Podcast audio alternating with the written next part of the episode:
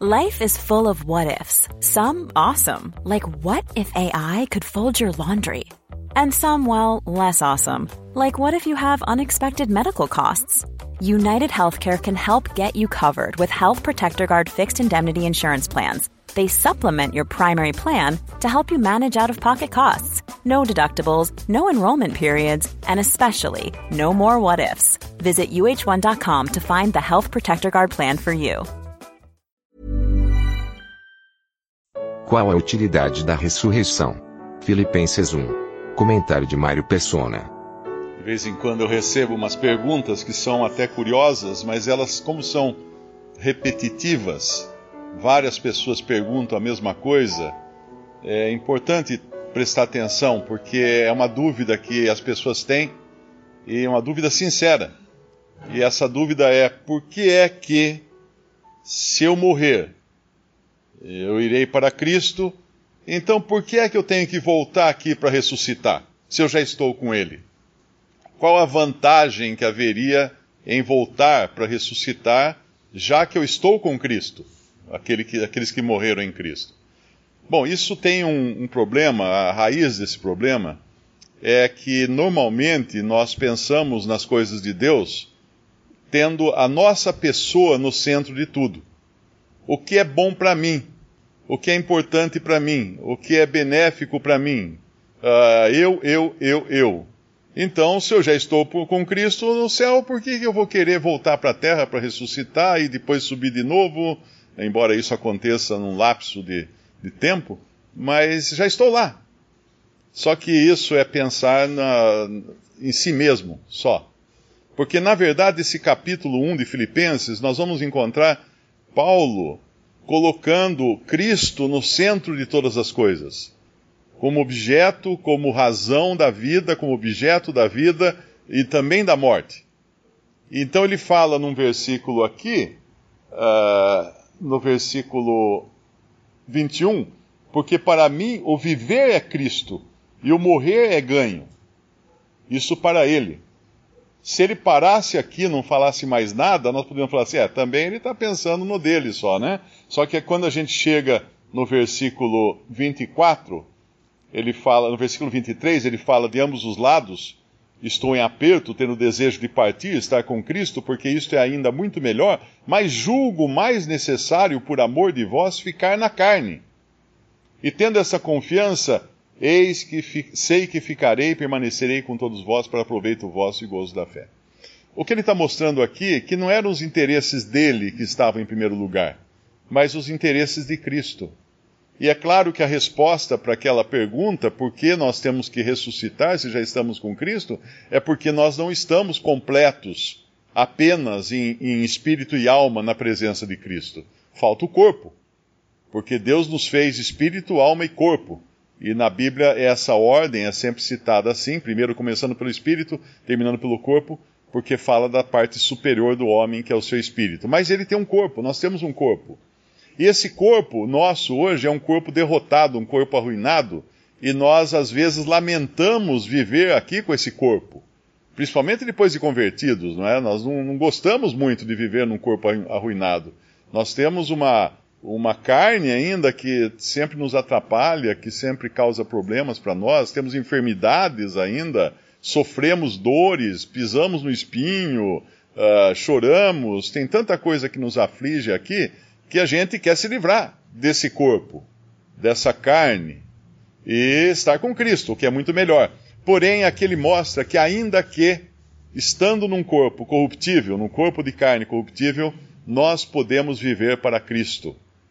Nós podemos ser de uh, necessário ficar na carne, necessário ficar aqui neste mundo, mas não tendo os nossos objetivos, porque para um incrédulo, ele poderia falar assim: bom, para mim é melhor. Uh, eu, eu, é melhor ficar na carne, né? Porque para mim é melhor. Eu vou aproveitar mais a vida, uh, viajar mais, ter mais prazeres nesse mundo e tudo mais. Vou...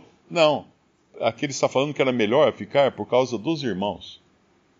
Por causa do, do, do Senhor e dos irmãos. Então, esse capítulo é importante olhar isso, que ele tem Cristo no centro de todos os seus pensamentos, e isso extravasa para com o bem dos seus irmãos. Se a gente vai lá no versículo 3 do começo do capítulo, nós vamos ver que ele começa, ele começa o capítulo dando graças a Deus por se lembrar dos irmãos. Dando graças a Deus por recordar-se dos irmãos.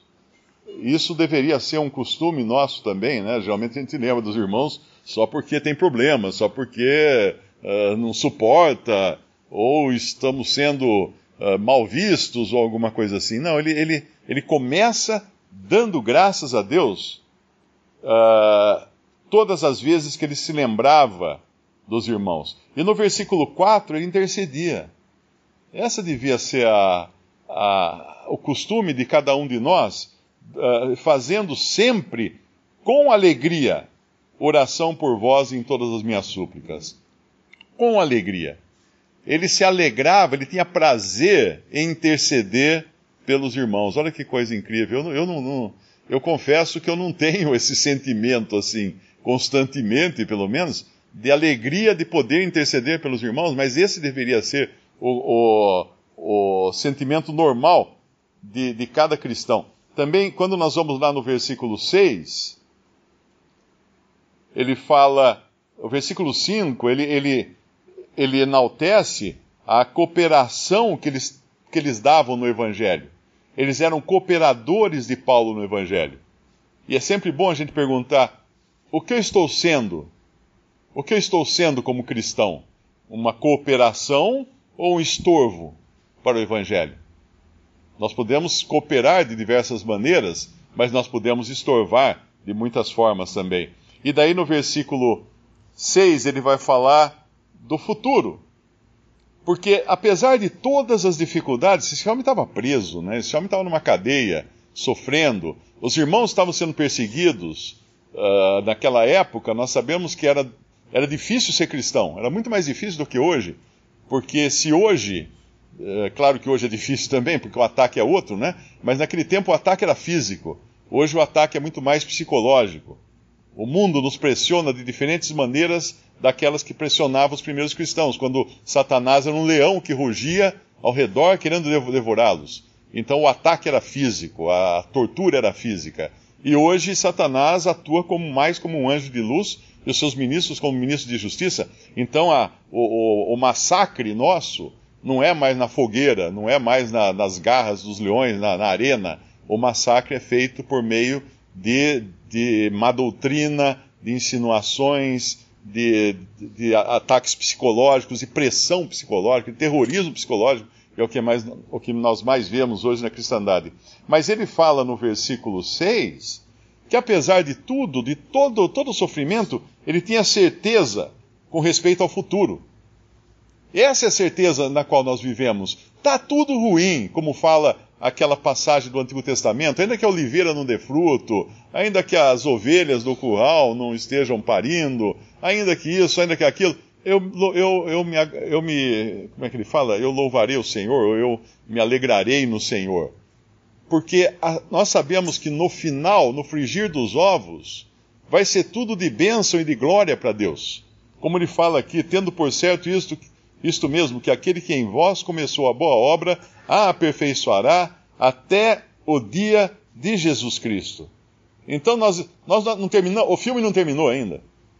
Às vezes a gente para de assistir o filme ou para de ler o livro porque está muito chato, está muito aborrecido. Mas espera aí, depois vem alguém e fala assim: Uau, você viu o fim daquele filme? Ou você, assist... você viu o, o, último capítulo daquele livro? Não, não vi. Ah, você perdeu. É excelente. Você não imagina o que acontece no final. E é exatamente isso que muitas vezes nós perdemos aqui na nossa vida como cristãos, porque a gente está olhando para as ondas, para as circunstâncias, estamos afundando que nem Pedro, mas tem um fim. E ele fala aqui: tendo por certo isto mesmo, que aquele que em vós começou a boa obra, a aperfeiçoará até o dia de Jesus Cristo. Visite respondi.com.br. Visite também 3minutos.net.